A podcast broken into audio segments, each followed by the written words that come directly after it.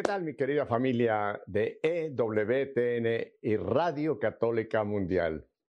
Hoy les tengo una sorpresísima. Tengo conmigo a alguien que hace muchos años la tuvimos en nuestra fe en vivo, pero que gracias a Dios la he vuelto a retomar el día de hoy. Sin más, nuevamente damos la bienvenida a Cristi Arias. Cristi, gracias por estar con nosotros aquí en EWTN y Radio Católica Mundial.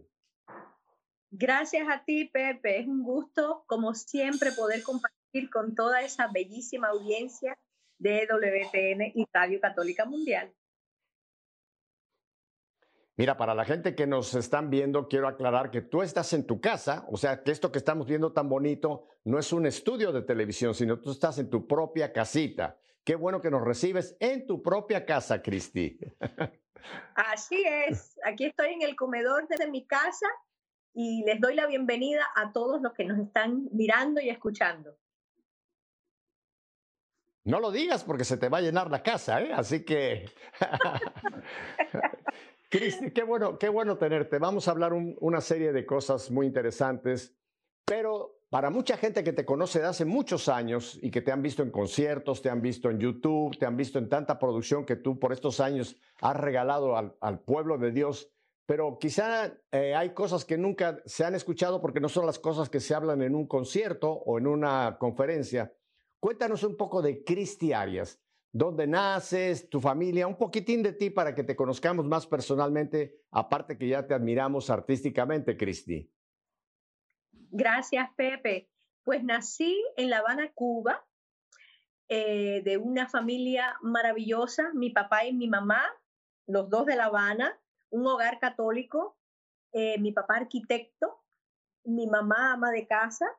Eh, ese primer amor a la música tal vez me vino por mi papá, que era muy musical y muy, siempre estaba cantando y chiflando. Y mm, mi hermana mayor, nosotros somos cuatro hermanos. La hermana mayor mía eh, cantaba precioso y parece que yo la escuchaba y aprendí mucho de ella. Así es que eh, también mi tía era cantante de ópera. Así que parece que en los genes estaba oh. de Dios que yo saliera cantando también. Oye, la hermana mayor que dice que cantaba, eh, ¿ella ya partió a la casa del padre? ¿Esta hermana mayor tuya? No, Celia oh. está vivita y coleando. Ella vive ah, en Puerto bueno. Sí, porque como, como lo pusiste en que cantaba, yo pensé que a lo mejor ya ahora le canta al Señor. Cuatro, cuatro de familia y el papá muy musical. Y dices que tu papá se lo oías cantar y lo oías uh, silbar y demás. Oye, ¿qué canto te recuerdas de tu papá? Así un, un chiquito que nos cantes. ¿Alguna pieza de tu papá que te quedó grabada de pequeña? ¿Cuál te acuerdas? A ver, a ver, a ver. Eh, Ay, eh, le gustaba mucho cantar en inglés. Déjame ver si me acuerdo. Me la has puesto dificilísima. Dame un, un ratito, sigamos conversando y cuando me venga la canción, la voy a empezar a cantar, así de sorpresa. Oh, ok, se te, se, te, van a activar las neuronas, verás tú. Entonces nacieron en La Habana ¿Y cuánto tiempo vivieron en La Habana? Les tocó, por supuesto, toda la terrible desgracia de la revolución y después la entrada del régimen comunista. Cuéntanos de esa llegada de este régimen que cambió la vida para todos los cubanos, Cristi. Así es.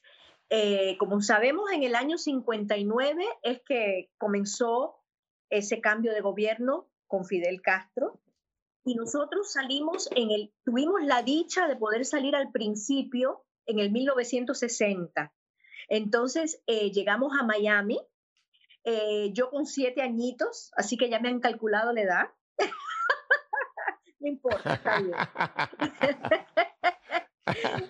Entonces llegué eh, sin saber gota de inglés y en esos tiempos no, es como, no era como es ahora, que todo el mundo habla español aquí en Miami, sino que yo no sabía nada de español, y no había muchas personas que me ayudaran, pero mi maestra fue tan especial, me ayudaba tanto que poquito a poco fui agarrando el idioma y, te voy a contar una anécdota graciosa. Ella eh, hablaba inglés y esta que está aquí no entendía ni papa de lo que ella decía, pero ella usaba mucho la palabra, ella usaba mucho la palabra en inglés also, que significa también, also. Pero para mis oídos cubanos, yo escuchaba oso, oso. Ajá. Entonces, yo llegaba a mi casa y le decía a mi papá y a mi mamá, yo no sé por qué la maestra siempre está hablando de un, de un oso. Ella habla de un oso, yo no sé por qué. Y ahora ya sé que es que ella decía mucho, and also, y también. Así que ya saben, una anécdota. Y a mí me entraba pánico, porque no sabía, eh, eh, la mayoría de las veces no sabía qué estaba diciendo esta mujer. Lo que me salvó fue la dulzura y la paciencia que ella tuvo conmigo. Mm, Oye, un detalle muy interesante. Eh, ¿Pudieron venir la familia junta o, vinieron como hubo muchos que primero llegaron los chicos y luego pudieron llegar los papás? En el caso de ustedes, ¿pudieron viajar todos juntos o fue por etapas? Pudimos viajar todos juntos. Mi papá, mi mamá, ah, qué bien. los mis abuelos, o sea, los padres de mi mamá también vinieron con nosotros y mi hermana mayor. No fue hasta en el exilio que nacieron los otros dos hermanos míos. Un hermano nació en Connecticut porque nos tocó vivir un tiempo en Connecticut, tiempo precioso y maravilloso, y después otro hermano nació en Puerto Rico. O sea que somos cuatro en total, dos que nacimos en Cuba y dos que nacieron en el exilio. Oye, qué bien. Y entonces llegaron a Miami y de aquí pasaron al norte, al estado de Connecticut, donde vivieron. Y ahora tú mencionas Puerto Rico. Eh, ¿Cómo fue que llegaron a la Isla del Encanto? Pues mi papá era arquitecto, que en paz descanse, ese sí está con el Señor y mi mamá también. Entonces él em, iba a donde había trabajo.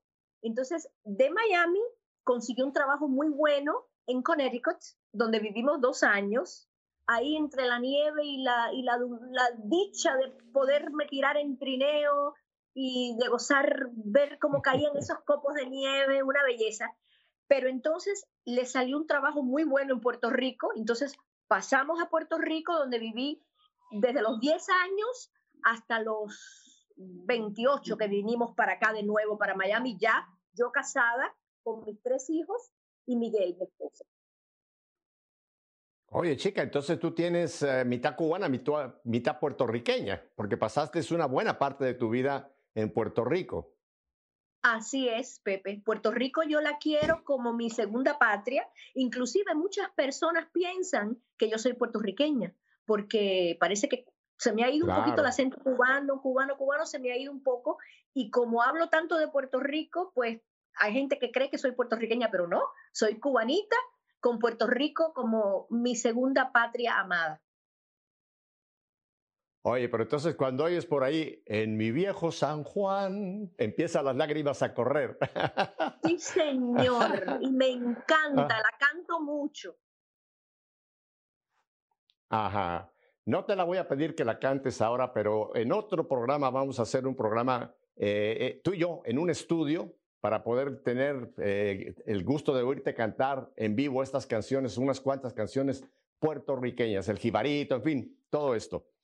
Esa es tu favorita. Para gente que quizás está por primera vez conociéndote y la gente de Radio Católica Mundial también que nos están escuchando, yo quisiera poner un video eh, que es muy conocida, es una pieza muy conocida tuya para que la gente en cuanto lo oiga va a decir, yo he oído este canto tantas veces y siempre me habla el Señor a través de él. Cuéntame brevemente cómo llegaste a, poner en tu repertorio cómo no creer en Dios. Pues Pepe, siempre me ha encantado esa canción y hay un amigo mío muy querido que se llama Jorge Emilio Piz Rodríguez, es un gran pianista, tengo el orgullo de poder decir que es el pianista que casi siempre me acompaña a mí y él le hizo un arreglo maravilloso a la canción. Em, es una canción precisamente que escribió, estoy casi segura, un puertorriqueño que se llama Wilkins. Y casi siempre se canta rapidito. ¿Cómo no creer en Dios? Pero este arreglo que le hizo este arreglo que le hizo mi amigo es como nostálgico. Ya van a ver si no, si no lo recuerdan, cuando lo escuchen, es así como diferente el arreglo que él le hizo. Bueno, ¿qué te parece si le regalamos a todo nuestro querido auditorio de Radio Católica Mundial para que lo escuchen y los que tienen la dicha de tener un televisor o una tableta o un teléfono donde quiera que nos están siguiendo, que escuchemos y veamos este canto? Así que vamos pues con Cristi Arias, ¿cómo no creer en Dios?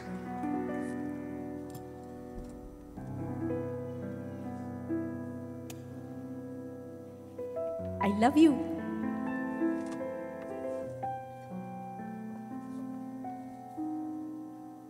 Yo te llevo desde niña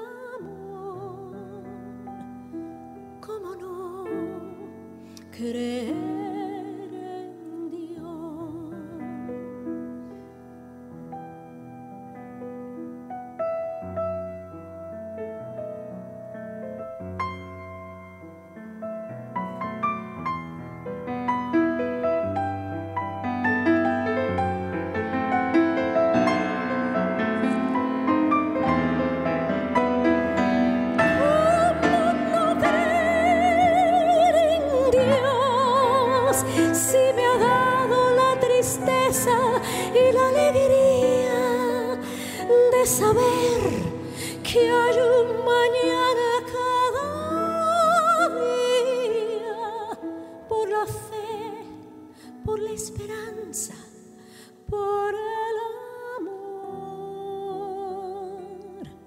¿Cómo no? Creer.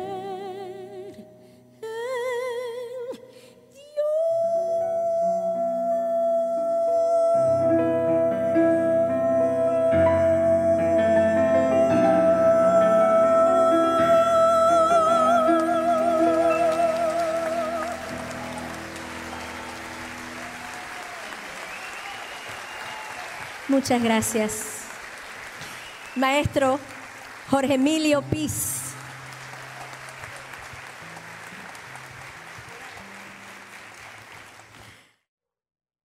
Cristi, qué belleza. ¿Cómo no creer en Dios? Y fíjate que el título es muy sugestivo porque ¿cómo no creer en Dios? Es que hoy día hay una cantidad enorme de gentes que ya no creen en Dios, Cristi. Creen en el dinero, creen en la fama, creen en el placer, creen en todas estas vanidades que nos presenta el mundo, ¿verdad? Y todo esto es efímero. Pero cuando quitamos nuestros ojos de Dios y ya no creemos en Dios, en realmente estamos en una situación muy, muy difícil.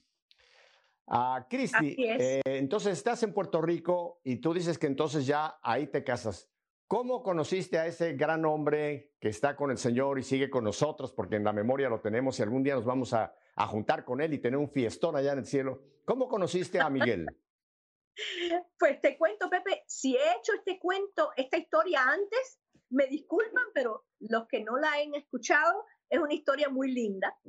Eh, yo tenía unos 18, 19 años cuando iba a dar una fiesta en mi casa y una de las amigas que venía a la fiesta me preguntó si podía traer en esa ocasión a un muchacho nuevo que acababa de salir del seminario, que se había estado preparando para ser sacerdote, pero no llegó a ser sacerdote y hacía como unos dos años que estaba fuera del seminario, que si a mí me importaba que lo trajeran a la fiesta.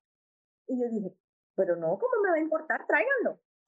Entonces, pues llega la hora de la fiesta y efectivamente vienen el grupo de amigos y amigas y entre ellos me traen a Miguel. Yo digo, me lo traen, pero no es que me lo trajeron, sino lo trajeron a la fiesta. Y a mí me llamó la atención porque es muy guapo, era muy guapo siempre ha sido guapo, pero imagínense, era un hombre fuerte, grande, alto, muy bien parecido, pero me parecía que tenía novia, porque había una muchacha que se le sentaba muy cerquita, muy al ladito, y le ponía la mano en el hombro, y a cada ratito le hacía así por el hombro, y yo dije, uy, es muy guapo, pero está, está tomado, no puedo fijarme en él porque tiene, parece que tiene dueña pero gracias a Dios no fue así. Ella era, era una muchacha un poquito coquetona, ¿no? Digamos así. Y entonces, pues con el pasar de las, con el pasar de las semanas, eh, me di cuenta que era muy musical. Ah, no, pero déjenme contarles algo gracioso. En esa fiesta, alguien dijo, Cristi canta muy bonito. Cristi, ¿por qué no cantas algo para que los que no saben cómo tú cantas te escuchen? Y entonces dije, bueno, con, mucho, con muchísimo gusto, pero ¿hay alguien que toque algún instrumento, la guitarra o algo así? Porque yo no me acompaño con ningún instrumento. Y no aparecía nadie en la fiesta que, tocar, que tocaran la guitarra ni nada. Entonces yo dije, ay, bueno, pues yo prefiero entonces no cantar porque me voy a sentir un poco extraña cantando así al aire sin ningún acompañamiento. Y la gente seguía a capela y la gente seguía insistiendo, ay, no seas mala, chica, no seas así. Y yo decía, ay, no, pero es que no me siento bien. Eh, a esa edad uno es muy, ya, ya tengo más soltura, ya se me han quitado un poquito la, la vergüencita esa que uno tiene a esos años. Pero, pero, pues escuchen esto. Miguel Arias dice, pero déjenla tranquila ya. Si no quiere cantar, pues que no cante. Déjenla tranquila. Y a mí eso me impactó. Yo dije, wow, qué hombre fuerte de carácter. Y ya, ya me, me, me embelezó todavía más. Guapo y con carácter fuerte. Y yo decía, y debe ser espiritual también, porque si estaba en el seminario, debe ser que también tiene un lado muy cerquita a Dios. Así que efectivamente no me equivoqué. ¿Qué te parece? Así nos conocimos bueno, me parece que así, así, va, así van las relaciones eh, armándose. Dios en su plan sabe cuándo hacer esto, lo otro, de más allá. ¿Y, y cuándo fue que empezaron a, a pues, no sé, a, salir juntos? ¿O cómo te propuso él? ¿Qué fue lo que te propuso? ¿Noviazgo? ¿O tú a él? ¿O cómo fue eso? las ganas no me faltaban, pero tenía que esperar pacientemente a que ocurriera. Eres honesta. en esos tiempos tan preciosos, la mujer esperaba a que el hombre la llamara, a que el hombre la visitara, a que el hombre le propusiera todas esas cosas. Hoy en día las mujeres se lanzan a ser ellas las primeras que llaman, las primeras que, que proponen, proponen cositas, ¿no? Pero bueno, es cierto. Te cuento, te cuento, Pepe, que eh, fue una cosa muy linda porque había un colegio, eh, La Salle, que preparaba unas obras, unas obras de teatro musicales muy profesionales. Ya yo había estado en una de ellas, que era, eh, eh, perdón, eh, My Fair Lady, mi dama, no sé cómo es en español, la versión mi de bella dama, Camaleón. Mi bella dama. Mi bella dama. Pygmalion en inglés, Pygmalion, y también My Fair Lady. Pero en este año iban a montar la obra Camelot, que es la obra esa preciosa del rey Arturo, la mesa redonda con los caballeros andantes, esa época tan preciosa. Y ya tenía, eh, tenían ya seleccionado todos los personajes, pero faltaba el Lancelot. Yo iba a ser el, el papel principal de la mujer, que era eh, la reina Guinevere, pero faltaba el caballero francés que venía a quedarse con la reina. O sea, ese caballero se la quita al, al, rey Arturo, le roba la esposa, ¿no? Y entonces en ese tiempo me había dicho, me había dicho el hermano, el director de la obra, que si yo no conocía a alguien que pudiera hacer ese papel, y ya, ya yo había conocido a Miguel poquito a poco y me daba cuenta que era musical, porque lo había, eh, eh, lo había escuchado cantando cuando estábamos reunidos en grupo, y le digo, bueno, he conocido un muchacho alto, apuesto y canta. No es que sea un cantante espectacular, pero es muy musical. Podemos probar a ver si da la talla.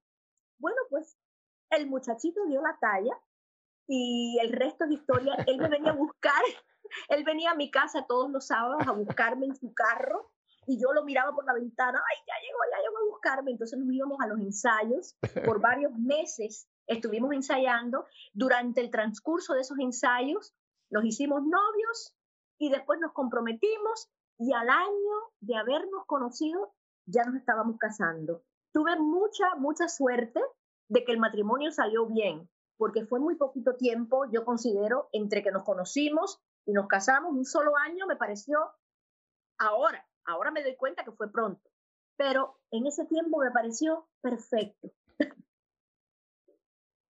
¿Qué crees, Pepe? Eso fue un tiempo muy bueno, un año. Hoy día, primero, no se casan, para empezar.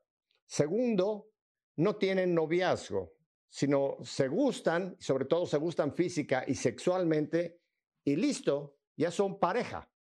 Y cuando ya se dejan de gustar un poquito, a cada quien por su lado y a buscar otra. Y es, es desgraciadamente, esto se da mucho entre la juventud actual. O sea que un año de noviazgo el noviazgo es sumamente importante para, para conocerse bien, no conocerse en la cama, conocerse como personas, como su forma de pensar, sus valores, etcétera. Y uno decide si realmente yo quiero a este o a esta persona como compañera para el resto de mi vida. O sea que un año fue muy bueno.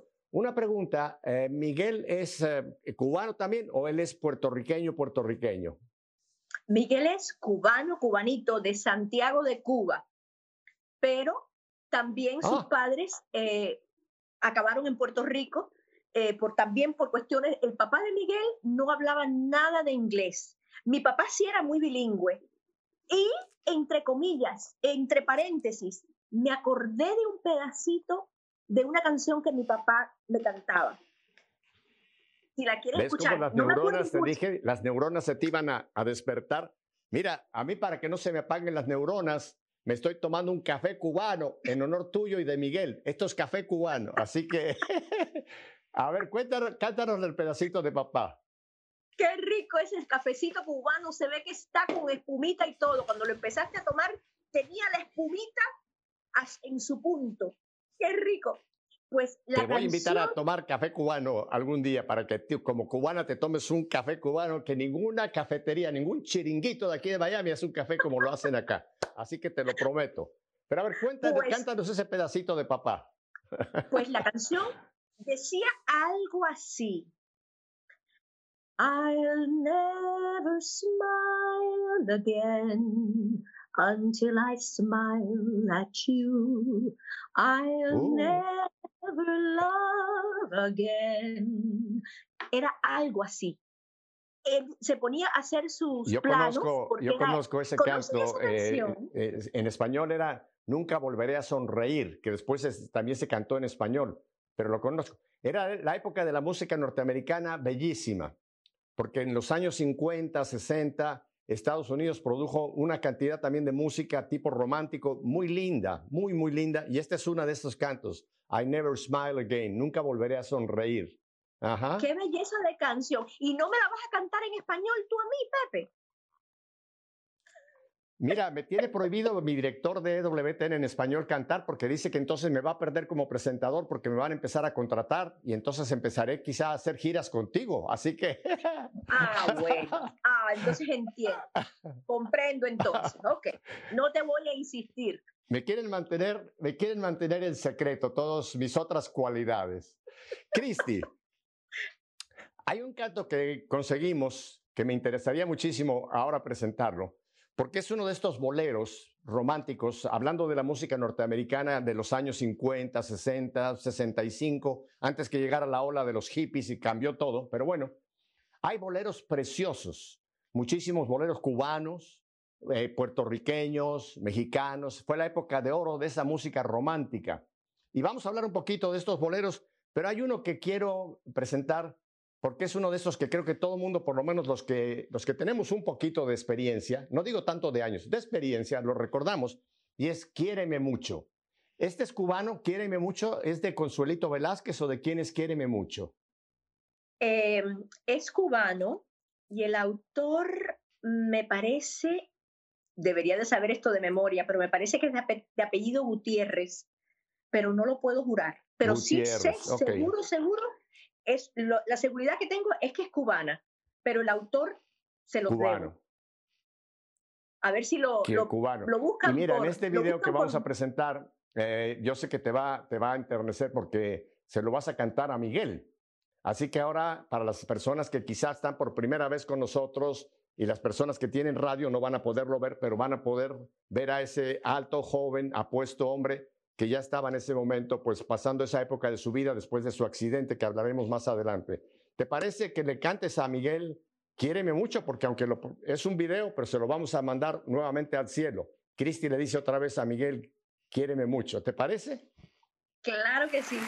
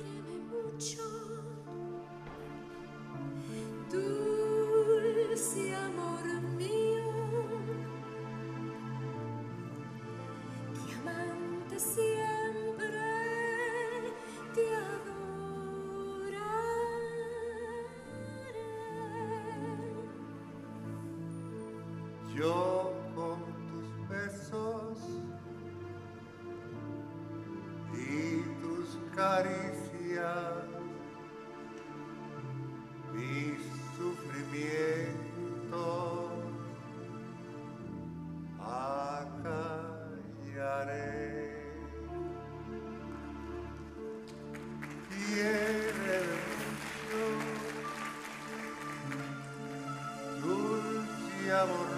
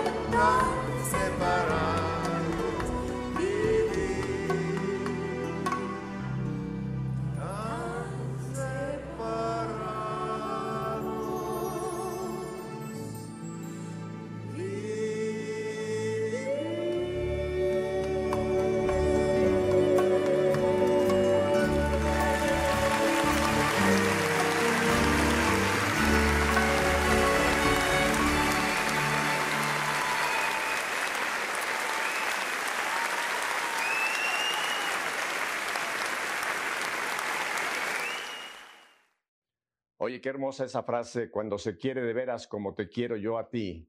Es imposible, qué lindo, ¿verdad? Esas, esas letras, cómo tenían un sentido y cómo cuando un hombre le dedicaba a una mujer un canto, pues era una declaración de amor, pero una, una declaración linda, una declaración limpia, ¿no? Me, me encantan. Eh, tú, has, tú has también eh, grabado, eh, has, has, sacado de, del, eh, armario, como dicen, eh, boleros, Cristi, que son tan importantes, porque tú cantas básicamente religioso, pero hay muchos de estos cantos como este que escuchamos, Quiéreme mucho, que tienen, tienen un mensaje, ¿verdad? Que es importante para la gente entender que sí puede haber amores eh, limpios, románticos y sólidos a la vez. ¿No te parece, Cristi? Sí, Pepe, y te cuento que a raíz del accidente de Miguel, eh, al ratito, al tiempo, a los cuantos meses, yo estaba en Radio Paz. Yo trabajaba en Radio Paz y tenía un programa que se llamaba Milagro de Amor, que, donde yo entrevistaba también artistas que cantaban, a músicos o cualquier tema que fuera edificante, yo lo tenía en Milagro de Amor. Y un compañero de trabajo mío, Armando Terrón, no sé si sabes quién es Armando Terrón, ah, sí. un, un gran tenor que mm, trabajaba en Radio Paz también, eh, un gran sonidista, un gran productor, él me dice un día, Cristi, quiero hacerte un regalo, quiero grabarte un disco, pero este disco que te voy a hacer, ya él me lo decía, que te lo voy a hacer, quiero que no sea de contenido religioso, quiero hacerte un disco Ah. de música de boleros, música inmortal, para que tenga más, eh, para que pueda ir, llegar a más rincones y puedas beneficiarte económicamente ahora que estás necesitada de plata, que tu esposo ya no va a poder trabajar, que vas a depender tal vez de un disability o sabe Dios, eh, me imagino que vas a necesitar dinero. Y yo le dije, ay Armando, gracias, ¿cómo te lo agradezco? Pero a mí imagínate, tanto que yo tenía entre mis manos, no, no atinaba ni a pensar en eso. Cada vez que me lo encontraba en el pasillo de Radio Paz, me decía, Cristi, ya me estás haciendo la lista de las canciones que vas a cantar. Y yo le decía, ay, Armando, no, todavía no he empezado. Pero bueno, al fin le hice la lista de canciones y salió un disco precioso que titulamos Siempre en mi corazón. Y le, eh, canté en ese disco mis canciones favoritas de Cuba y Puerto Rico. Y entre ellas están Quiéreme mucho, eh, Siboney, um, eh, a ver, a ver, a ver, Siempre en mi corazón, En mi viejo San Juan. Eh, una mezcla de canciones inmortales, inolvidables, eh, bellezas de canciones de autores cubanos y puertorriqueños pero que se conocen en el mundo entero. Y fue un gran éxito ese regalo que me hizo Armando Terrón. Inclusive, él canta conmigo a dúo, Quiéreme mucho. O sea, cuando entonces Miguel no la cantaba conmigo, Armando fue el que hizo el dúo conmigo en el disco que, me hizo él, que tuvo la gentileza de, de regalarme. Qué lindo. ¿Y ese, ese, ese CD o esa, esa producción está disponible actualmente en Amazon o en alguna de estas plataformas donde la gente puede ir y comprarlo, Cristi? Sí, señor, así es. Eh, está disponible en CD Baby, CD Baby, y también si van a YouTube eh, y Amazon también. Bueno, ya, ya vendiste uno más. Terminando esta entrevista, yo te lo voy a comprar, así que me interesa mucho porque me encanta esa música y más ahora sabiendo que lo cantaste tú y que Armando Terrón, como le decíamos, le decimos el gordo Terrón, eh, fue tu promotor y en cierta forma tu acompañante con más razón. Así que gracias por este regalo que nos estás haciendo. Cristi, no me queda mucho tiempo, yo pudiera tener una entrevista contigo de dos o tres horas fácilmente, pero rápidamente para la gente que no lo sabe, Miguel tuvo un accidente realmente inesperado. Eh, tengo entendido que estando él eh, practicando gimnasia, cayó y tuvo una fractura que lo, lo, lo, lo, dejó prácticamente inhabilitado. ¿Es correcto así la descripción que hago, Cristi? Perfecta, Pepe. Eh, quedó cuadripléjico después de, de una caída haciendo ejercicio, quedó cuadripléjico y del pecho hacia abajo, sin movimiento, sin sensación ninguna. Ujú. Y me imagino que debe haber sido un momento terrible cuando finalmente les dan el diagnóstico de que Miguel pues pasará el resto del tiempo que Dios lo quiera aquí, pues prácticamente en una silla de rueda y dependiente total y absolutamente de la ayuda que le den, en este caso la familia, en este caso para ti. A ti te cambió la vida eh, completamente esta situación, este cambio eh, con la situación de Miguel, Cristi.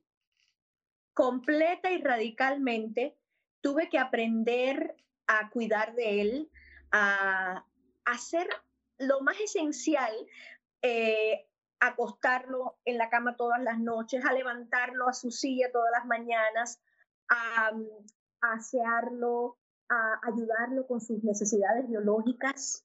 Eh, uno toma por dado tantas cosas, eh, el ir al baño, señores, eh, eh, hasta en eso tenía que estimularlo para él poder hacer sus, sus funciones eh, más necesarias, ¿no?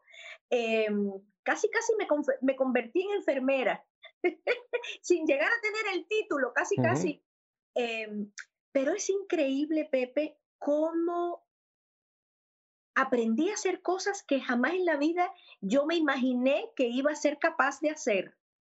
Porque si a mí me hubieran dicho años, años atrás, antes del accidente, que yo iba a hacer todo lo que hice, yo hubiera dicho, no, pero si yo, no soy, yo soy muy poca cosa, yo no, yo no me atrevo a nada.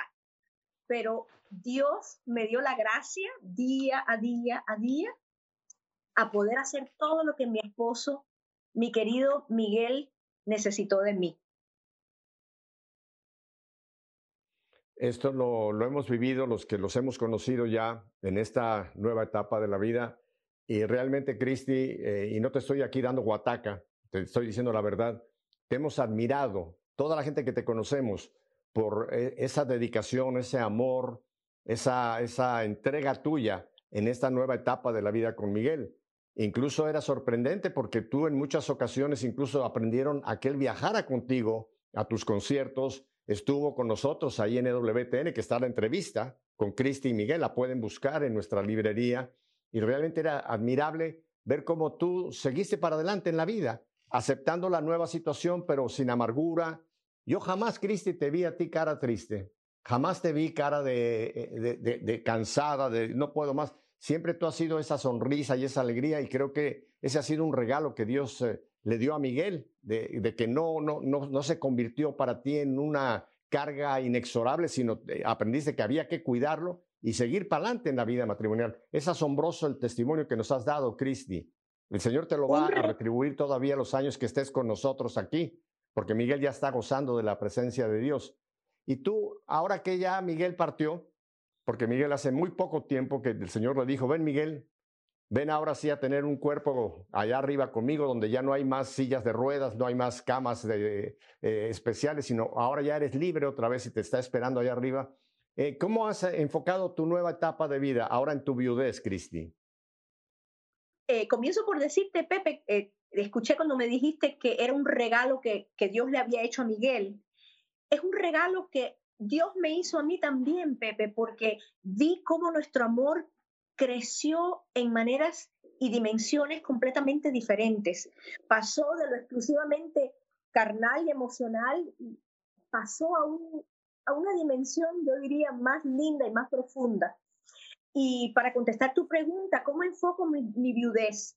Pues yo siento que Miguel me dice, tremendo break que te he dado, porque te cuento que Miguel me ocupaba las 24 Break horas. para las personas que no hablan inglés, break quiere decir un descanso, tremendo descanso que te estoy dando. Así mismo, porque yo vivía como la cenicienta, si salía solita para hacer mis cosas, ¿no?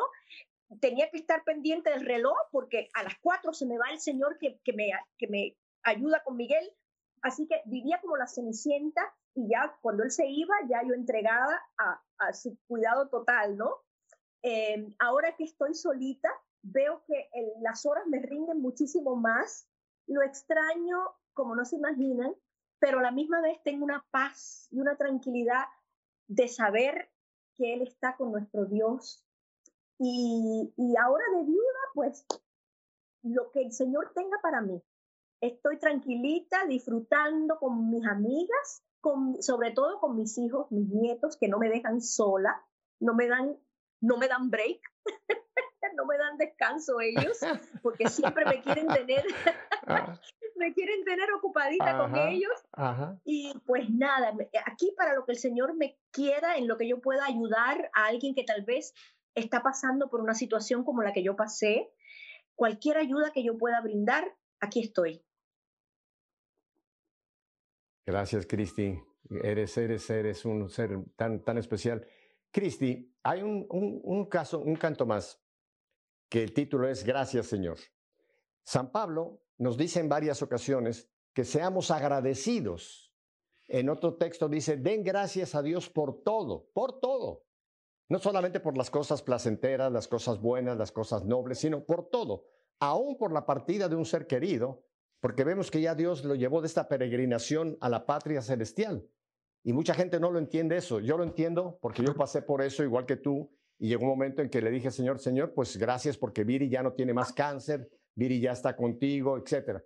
Pero ese canto tuyo, gracias, Señor, yo quisiera que, que lo, escucháramos porque que nos tiene que recordar que hay que ser agradecido en todo, en las cosas que vienen buenas, en las cosas que no vienen buenas y aún en las cosas malas, porque en todas las cosas interviene Dios para el bien de los que le amamos. Este canto brevemente descríbenos gracias, Señor Cristi. Gracias Señor es una plegaria muy linda que escribió Mercy Ferrer, que ya también, una autora cubana que ya está con el Señor también, vivió Mercy hasta los 100 años. ¿Te, te imaginas? Murió hace Wow. poquito también. Eh, Hace poquito falleció. Y ella cuenta que ella escribió esa canción en, en Cuba, en un paseo en carro, que parece que se había sanado de una enfermedad muy mala que había tenido. Y tuvo que parar el carro a escribir lo que el Señor le dictaba. Y gracias Señor por darme esta felicidad que yo siento muy dentro de mí, porque tú estás en mi corazón, y etcétera, etcétera. Escúchenla.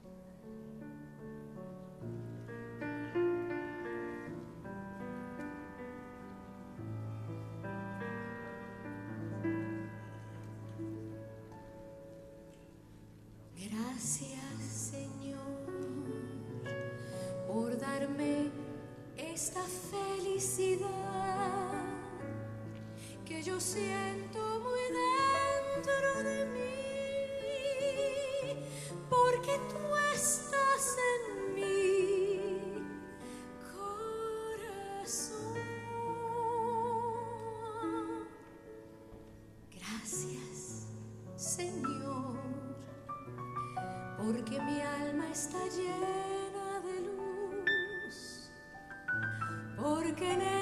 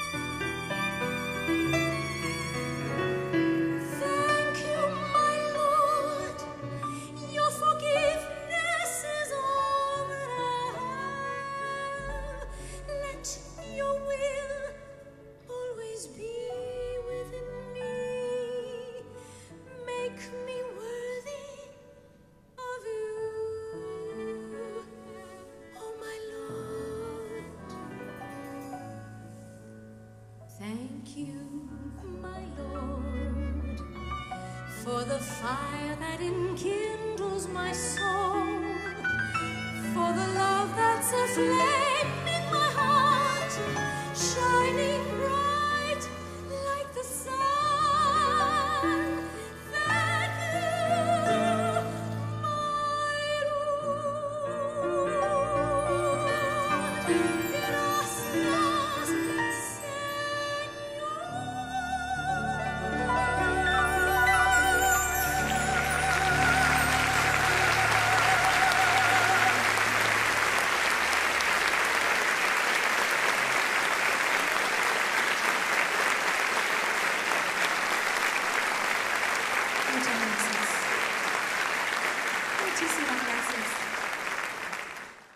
Gracias, Señor.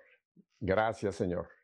Si esa fuera nuestra primera palabra cada mañana, Cristi, cuando abrimos los ojos, que aún estamos en este peregrinaje, y empezar a decir, Señor, gracias por la cama que me diste, por el techo que me cobijó, por el agua que me voy a, a dar en una ducha, por el desayuno, en fin. Hay tantas cosas que todos los días el Señor nos regala y que las damos por un hecho, y qué mal agradecidos somos, ¿verdad? Hay que estar en una acción continua de gracias. ¿No te parece, Cristi? Todo el día es dar acción de gracias. Yo le doy gracias a Dios por tenerte en esta entrevista. Así que hay que dar gracias continuamente. ¿No te parece, Cristi? Definitivamente, yo te doy las gracias a ti, Pepe, por tenerme aquí en esta entrevista. Y también, Estoy también- ahora promoviendo mucho un documento, una exhortación apostólica de nuestro querido Papa Francisco, Gaudete et Exultate. Ese es el nombre en latín y es la santidad en el mundo moderno. Fíjate que esta exhortación es importantísima porque el Papa nos hace eh, ver de que el llamado a la santidad es para todos, no solamente para unos monjes, para unas monjas, para unos eh, consagrados de tal. No, no, para todo bautizado tenemos un llamado a la santidad. De hecho, dice el libro de ahí de, de, si no me equivoco, Hebreos 12, 14, que sin santidad nadie verá al Señor. Cristi, por lo que tú nos has descrito de tu bello compartir con nosotros, el Señor te ha estado santificando a través de todo esto que has pasado. Tu llegada a Miami, tu llegada a Connecticut, tu llegada a Puerto Rico, conocer a Miguel, tu matrimonio con Miguel, el accidente de Miguel y ahora esta nueva etapa de tu vida. ¿Tú has sentido que el Señor te está santificando a través de estas eh, situaciones día con día, Cristi? sin duda, sin duda ninguna, Pepe, eh, me he sentido que Dios me ha cargado, me ha eh, mostrado el camino. Entonces, como lo he sentido tan cerquita, eh, inclusive a veces no me parecía que yo estaba llevando una cruz. ¿Te podrás entender eso? Yo me imagino que tal vez tú también has pasado, cuando has pasado por algo muy difícil, como Dios está dando la gracia que uno necesita, yo pensaba, la gente me decía, ay, lo que estás pasando, qué duro, Cristi, qué difícil. Y yo les decía, pues fíjense que yo no siento que es tan difícil. Ahora que ya pasó todo, me doy cuenta de que sí fue bien difícil. Pero cuando yo lo estaba pasando, no me parecía tan difícil. Claro que era, lo sentía difícil, pero, pero no. No sé si me explico. Sí, sí, sí. Perfecto. Porque ahí viene la gracia de Dios. Cuando estás en ese momento de, de dificultad, el Señor te da la capacidad, la gracia, mejor dicho, más que la capacidad, la gracia, de poder sobrepasar ese momento sin que ese momento te ahogue, te amargue o te haga incluso renegar de Dios. Porque, Cristi, hay gente que cuando le llega un momento difícil se pelea con Dios y hace la Así famosa pregunta, ¿por qué a mí Dios esto? Nunca, jamás Dios te va a contestar si la pregunta es ¿por qué a mí esto? ¿Sabes cuál es la pregunta? Y tú lo sabes muy bien, Cristi. ¿Para qué? ¿Para qué a mí esto, Señor? Porque dice también Romanos, en todas las cosas interviene Dios para el bien de los que le amamos, en todas las cosas. Y qué bueno que nos estás compartiendo esto, Cristi, porque seguramente hay gente en nuestro auditorio que tiene una situación con un hijo, con la- en la familia, una enfermedad, un- qué sé yo, tantas cosas que hay en las familias y entender cómo tú pudiste adaptarte a esa situación y echarla para adelante. ¿Qué le dices tú a la gente que tiene en casa un problema de salud o un problema económico, un problema de, de- de- de desacuerdos? ¿Qué, qué sería tu consejo en este par de minutos que me quedan, Cristi? Pues el consejo que les voy a dar es un consejo que me dio un sacerdote muy querido que tú debes de recordar, Pepe, el padre Cohen, que tenía en EWTN, Sí, el claro. Closer Walk. ¿Te Harold Cohen. acuerdas? Pues Harold Cohen me dijo una vez a mí, y esto es el consejo que les doy a cada uno de los que me está escuchando que tal vez tenga un problemazo, pequeño, grande, lo que sea. Él me decía, no trates de librar la batalla de mañana con la gracia que Dios te da hoy. O sea, que cada día Dios te va a dar la gracia para la batalla que estés llevando en ese día, en ese momento. No te adelantes, no te adelantes a pensar, ay Dios mío, ¿qué va a ser de mí mañana? ¿Qué va a ser a mí de, de mí dentro de dos horas? No, no, no, no, vive el momento, dale, échale todas las ganas que tú tengas, que Dios te está cargando, te está guiando cada minuto de tu vida. Es Buenísimo consejo. consejo. Cristi, el tiempo se nos ha ido. Yo quisiera tener otra hora o dos horas más contigo, pero será en otra ocasión que te volvamos a tener aquí en EWTN y Radio Católica Mundial. Gracias, Cristi, por habernos abierto tu hogar, porque ahí estamos, por habernos abierto tu corazón, porque nos has compartido, y gracias porque le has dado esperanza a mucha gente que ahora entienden mejor a esta Cristi Linde y vas a tener mucho más seguidores de los que actualmente ya tienes. Así que muchas gracias, Cristi. No te digo adiós, porque somos casi vecinos y te voy a invitar a un café cubano. y a ustedes, Lo mi espero. familia, si Dios nos concede una, una semanita más de vida, no pidan más. Volveremos la próxima semana para seguir haciendo qué es lo que hemos escuchado hoy. Que nuestra fe sea una fe en vivo, como lo es para Cristi Arias, como lo ha sido para Miguel Arias. Así que me despido con ustedes hasta la próxima semana. Bendiciones. No existe